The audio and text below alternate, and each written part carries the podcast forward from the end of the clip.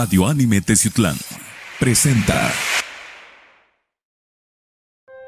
El siguiente programa es clasificación C, contiene lenguaje no apto para menores de 16 años.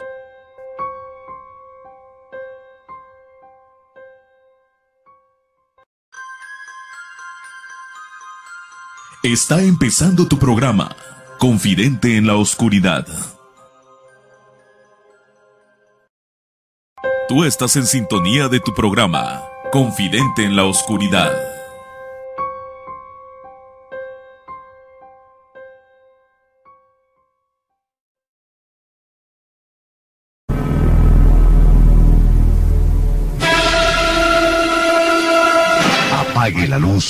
Y escuche, y escuche. Le voy a, a relatar lo que a mí me contaron también.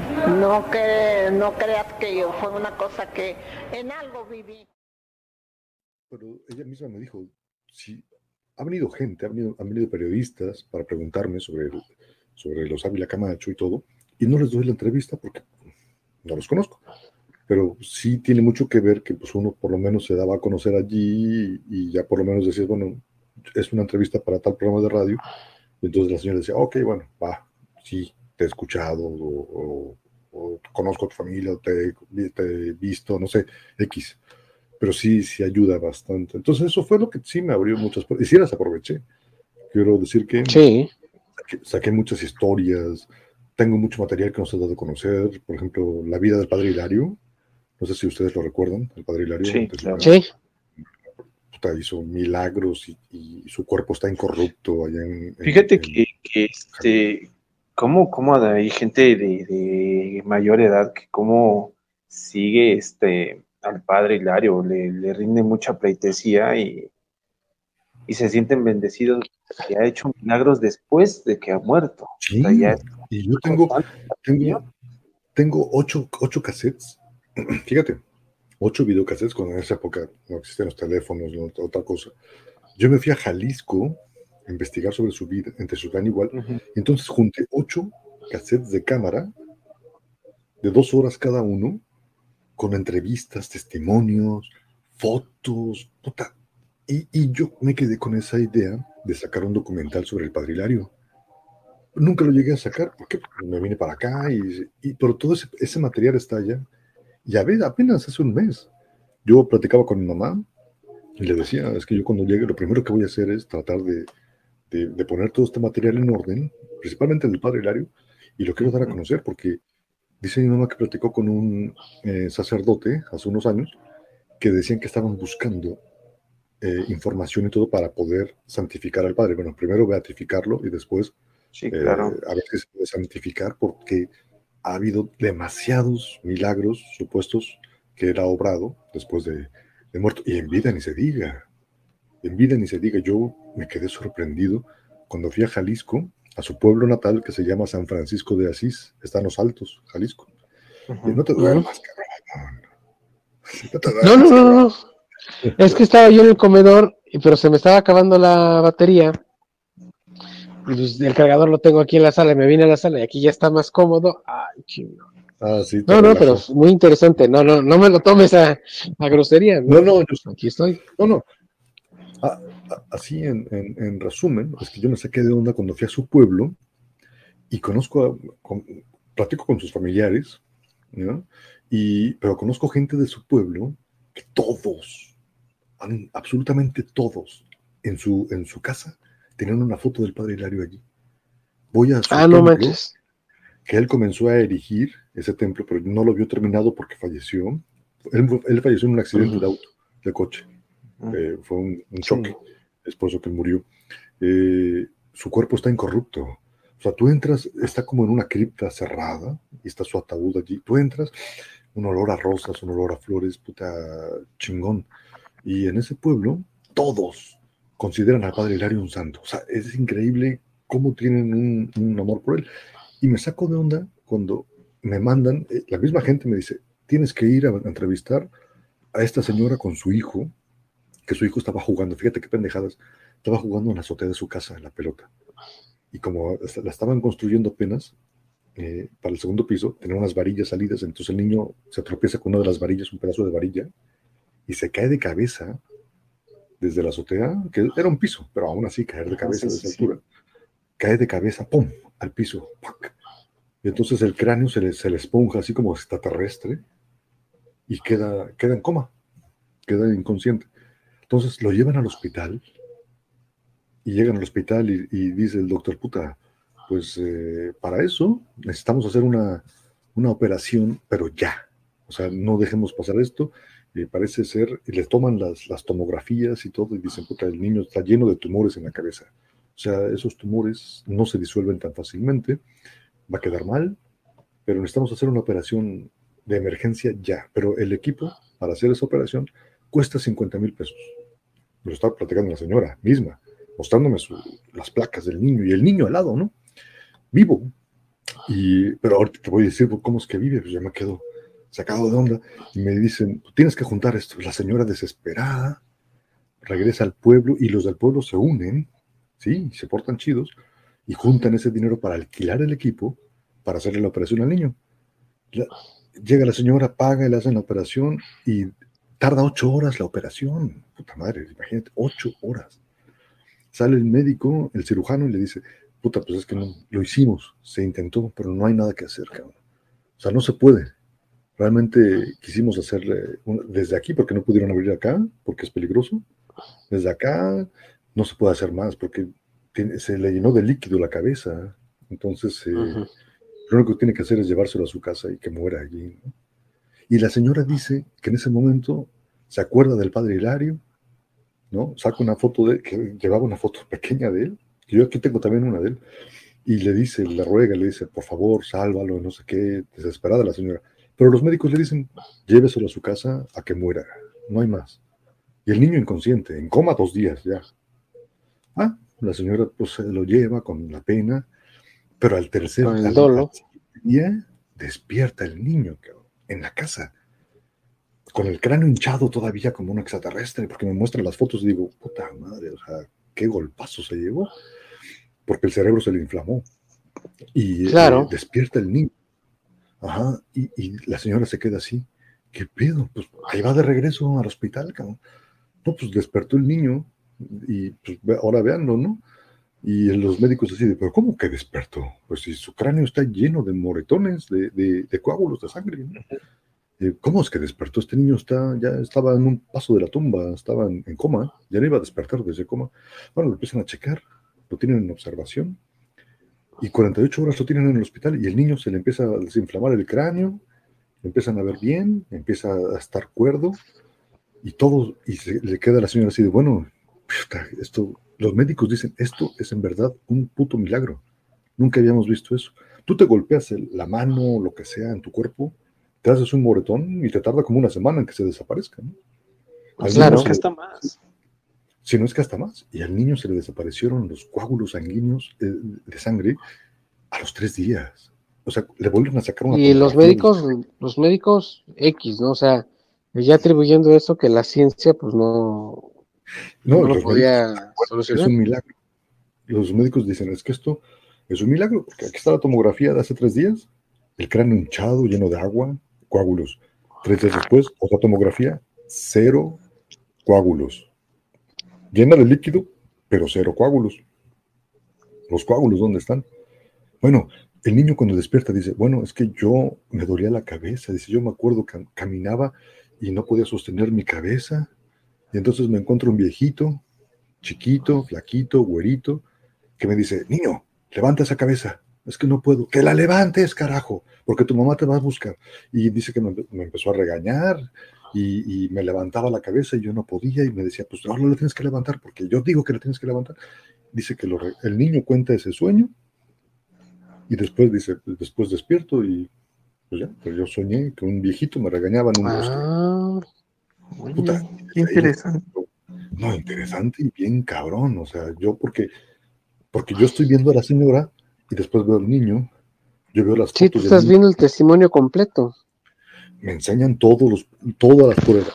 El niño con el caído, eh, inconsciente, con un cráneo así terrible, eh, las tomografías, todo, y después lo veo y, el niño me dice, Sí, y el mismo niño con su voz dice, gracias, Padre Hilario, ¿no? Porque la, señora le dice, dale gracias al Padre Hilario, yo, me encomendé a él. Una cosa increíble. Y así tengo 100 cosas así. O sea que tienes testimonios, Ori, versiones del Padre Hilario que ha hecho, porque te digo que aquí en Texilán este, he escuchado dos o tres encomiendas al Padre Hilario que sí les han resultado muy, el padre Hilario era exorcista, un exorcista no reconocido por el Vaticano, porque el Vaticano tiene que a huevo darte la licencia, por así decirlo, para ser exorcista, pero él no. Sí, yo tengo meses peleando con ellos que me den el permiso, pero pues ni pedo. Exactamente. el, padre, el padre cabrón, o sea, él tuvo varias batallas con el, con el diablo, como él mismo decía, y no era el típico sacerdote que, vive de lujos y todo. Él siempre andaba con 20 pesos en la bolsa, siempre caminando, ayudando a los pobres. Nunca fue de, sostener nada. Yo fui a una casa allá en ese pueblo y lo filmé todo, que dicen que eh, llamaron al padre para que bendijera la casa, ¿no? Cuando, porque en sus últimos años de vida, el padre Hilario se regresó a su pueblo, a su pueblo natal, a San Francisco de Asís. No vivió en Tezucán los últimos años le hicieron su despedida, que tengo ese video, cuando lo despiden de Teciutlán, después de 50 años de sacerdote, y se regresa a su pueblo. Entonces, en su pueblo, una familia va y le dice, padre, vaya a bendecir la casa, ¿no? La que vamos a construir. Va el padre, bendice, tiró agua bendita por las paredes, ta, ta, ta, Pero a los pocos días, la familia va a ver al padre Hilario otra vez, y le dice, oiga, padre, ahí donde usted fue a bendecir, hay una, se quedó eh, la marca del agua que va resbalando en la pared, pero no deja de, mm, o sea, no se ha secado, todo se ha secado, pero se quedó una marca de agua que sigue baja, cada día va bajando, va bajando, va bajando y va bajando más. Yo vi esa casa y yo vi esa marca. Entonces eh, al padre Hilario lo llama y, el padre le dice, bueno, vamos a esa casa. Y efectivamente ve que esa cosa sigue avanzando poco a poco, pero sigue avanzando hacia abajo. No se había secado el agua bendita. Y el padre Hilario sacó su, su, su dedo con saliva, le dijo, puta, bueno, le dijo así, le dijo, ah, hasta aquí te paras. Se embarró el dedo con saliva y le hizo una raya así. A donde esa cosa iba bajando, te paró así. Y ahí se quedó. Y ya no siguió ah. Y yo lo filmé y, ellos me dicen, aquí está la prueba, no lo hemos limpiado, nunca hemos pasado pintura porque... ¿Qué tiempo tiene de que bendicieron la casa a que el padre, a que el padre volvió a ir? Como dos días. Mm, oye, pues el padre bendecir y después, eh, pero, pero ¿cómo es que lo paró? Pero era la única gota de agua que seguía allí. Todas se habían secado porque pues es agua. Se secó casi en unas horas, ¿no? Y es que estamos, hablando, estamos hablando de una construcción tal vez hecha de tabique que absorbe rápidamente, por ejemplo, de, hormigón, ¿no? Que te absorbe rápido en el agua, ¿no?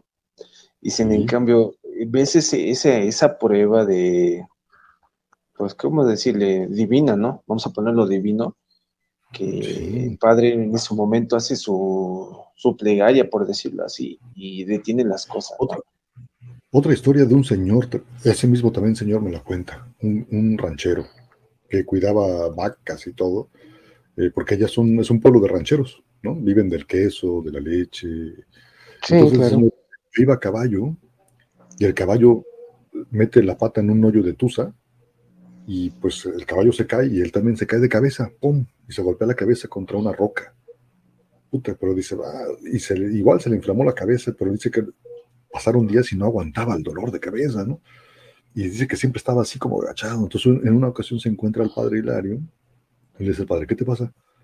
Ah, me duele la cabeza, es que hace unos días me caí, del, el caballo se cayó y me golpeé la cabeza con... y desde entonces no aguanto la cabeza, no la soporto, unos dolores terribles, no sé qué.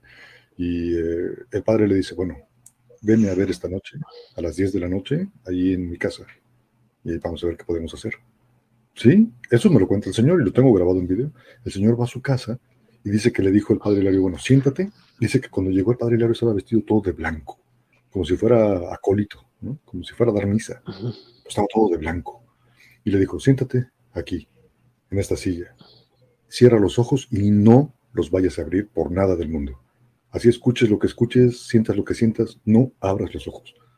¿Ok? Y él cierra los ojos, dice que el padre sintió que el padre Hilario le puso la mano acá. Y después de un tiempo sintió que esa mano le quemaba. Y el padre dice que eh, hablaba y caminaba alrededor de él. Él sentía que caminaba alrededor de él y, esa mano no la aguantaba. Le decía, padre, no aguanto su mano, me quema. No abras los no hagas esto, no hagaslo. Y, y llegó un momento en que empezó a llorar porque le dolía.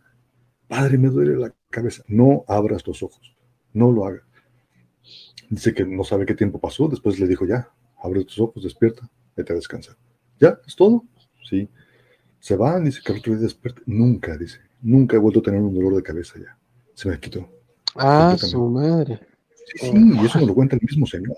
Puta, algo increíble. Imagínate. Padrísimo. Te digo que tienes excelente material, o sea. Cuando tú digas tengas y, y hagas tu documental, créeme que no, yo creo que voy a ser de los primeros que voy a estar ahí para checarlo, porque en serio, qué historias tan fenomenales tienes, en verdad, bravo. No, Te lo voy a dejar encargado. Sí, sí, sí, yo, es algo que yo también tengo como que una deuda con él, con el padre. De Sí, verdad que claro. Sí. Y yo ¿Cuánto creo que- tiene que, que- falleció? Él murió en 2000, eh, 2001, ya 20, 20 años. 20 que falleció. años. ya 20 años. Y fíjate que aún así, este, su ausencia se siente demasiado, porque hay gente de, de, de su época que como lo, lo sigue extrañando, cómo sigue hablando de Sí. cosas maravillosas, que eh, los jóvenes, algunos, se quedan como pasmados, ¿no? Diciendo, bueno, que de veras ha de haber sido una persona fenomenal. Y como dices, o sea, era un sacerdote el cual pues nunca pecó de, de vanidoso, nunca de avaricioso, de, cualquier Nunca cosa. nada. No, Una no. historia, otra historia así rapidísima, así de rápida. Una niña que se había ahogado. Se había ido, eso me lo cuenta la mamá, y yo veo a la niña también, ¿eh? y, y la niña también me, me cuenta su operación. Una niña de 11 años, o sea, y que le había ocurrido eso dos años, cuando yo fui, eso le había ocurrido cuando yo tenía nueve, ¿no? Ujú. Entonces van a un río y se a la niña se le lleva la corriente. Está con su tío jugando y a la niña se le lleva la corriente y, y se pierde.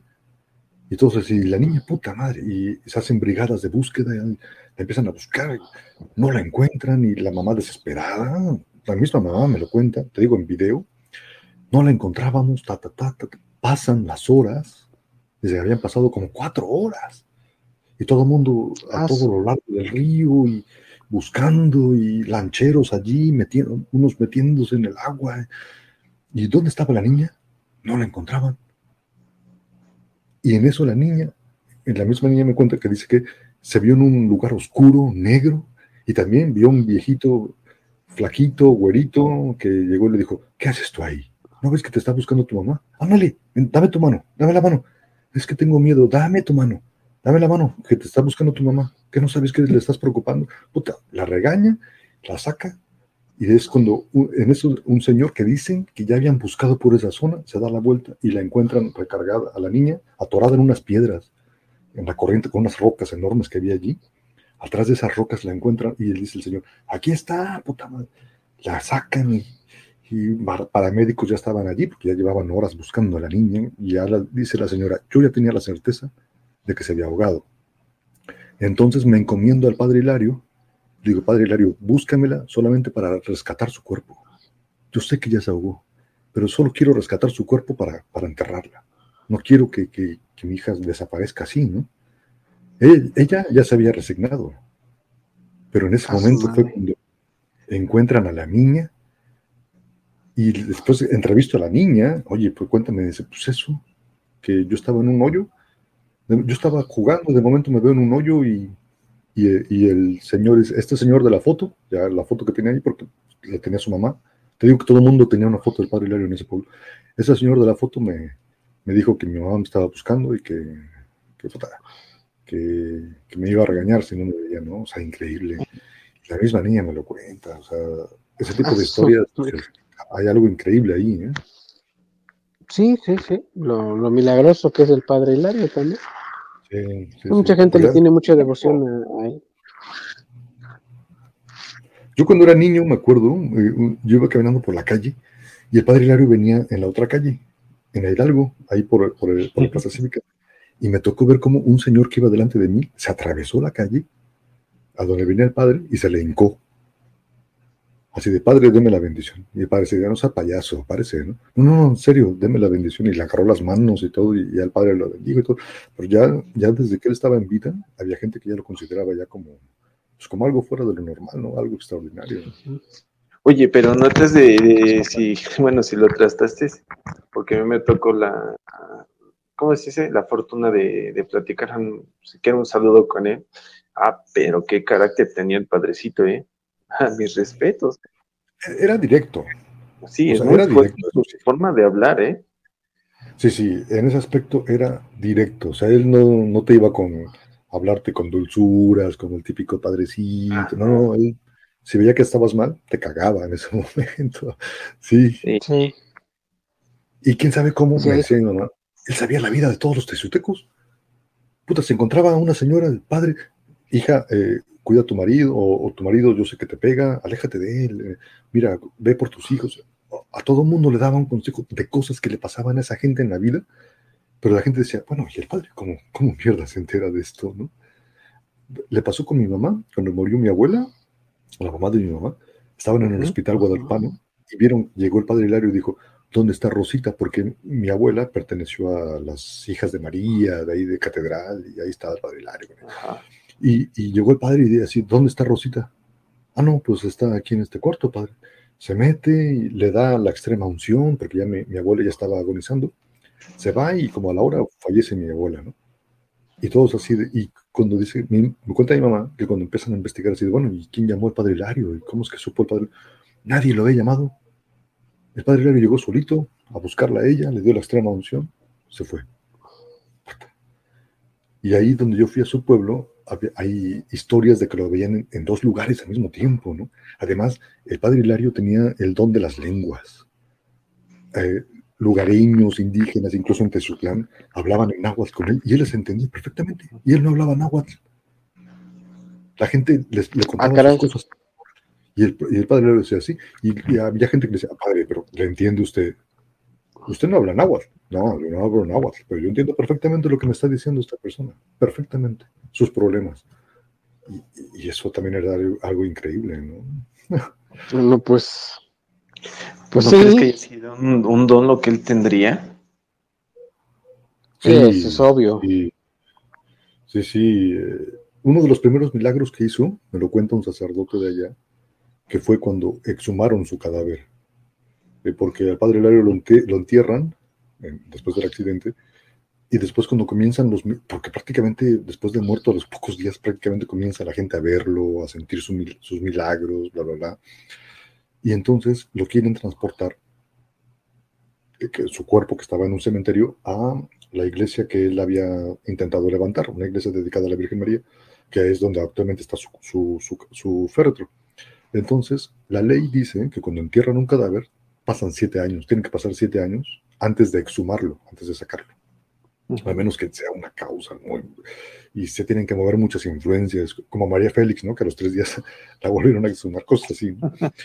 Entonces, no querían. Y este padre que me contó esa historia fue y estuvo ahí ante el Ministerio Público y todo, y, y dice que él también dijo, padre, pues si quieres que se te haga tu causa y todo, pues tú tienes que ayudarme para que la gente se conmueva y, te saquemos de allí. Y en ese momento sale el juez y le dice, bueno, vamos a hacer una excepción, pero no digas nada. Órale, te damos la orden para que saquen el cuerpo. Cuando lo están sacando, yo tengo el video porque me lo pasaron de allí, eh, los trabajadores le dan un palazo a, la caja y le, y le, vuelan un pedazo de, la caja del padre Hilario, que ya llevaba un año enterrado un año sepultado llevaba allí. Y dicen que todo el mundo se hizo así como que, puta, va a salir un olor, o, cuando sacan una tumba, abren una tumba, pues mismo si aunque no esté roto el féretro, pues sacan malos olores. Empezó a oler a rosas, a, flores así. Empezó a oler muy, muy, rico. Y cuando sacaron el cadáver dijeron, entonces, puta, no, no apesta nada. Y cuando se asomaron ahí por ese hoyo, ahí su cuerpo intacto, yo tengo una foto, la única foto que yo creo que, nadie lo ha visto. Abrieron el, el, féretro ya cuando llegan a la iglesia y le tomaron una foto. Su cuerpo es como si estuviera durmiendo y llevaba un año sepultado. Es increíble. Su cuerpo está incorrupto. Es increíble. Sí, Sí, demasiado. definitivamente sí. Sí, y el féretro, padre. un féretro, un féretro barato. O sea, realmente no protegió nada el, el cuerpo, ¿no? O sea, pero aún así, algo que lleva un año enterrado, por lo menos hay, pu- hay putrefacción. No, no, el padre parecía, tú le, le ves No, y hay corrosión del cuerpo, definitivamente hay descomposición del cuerpo.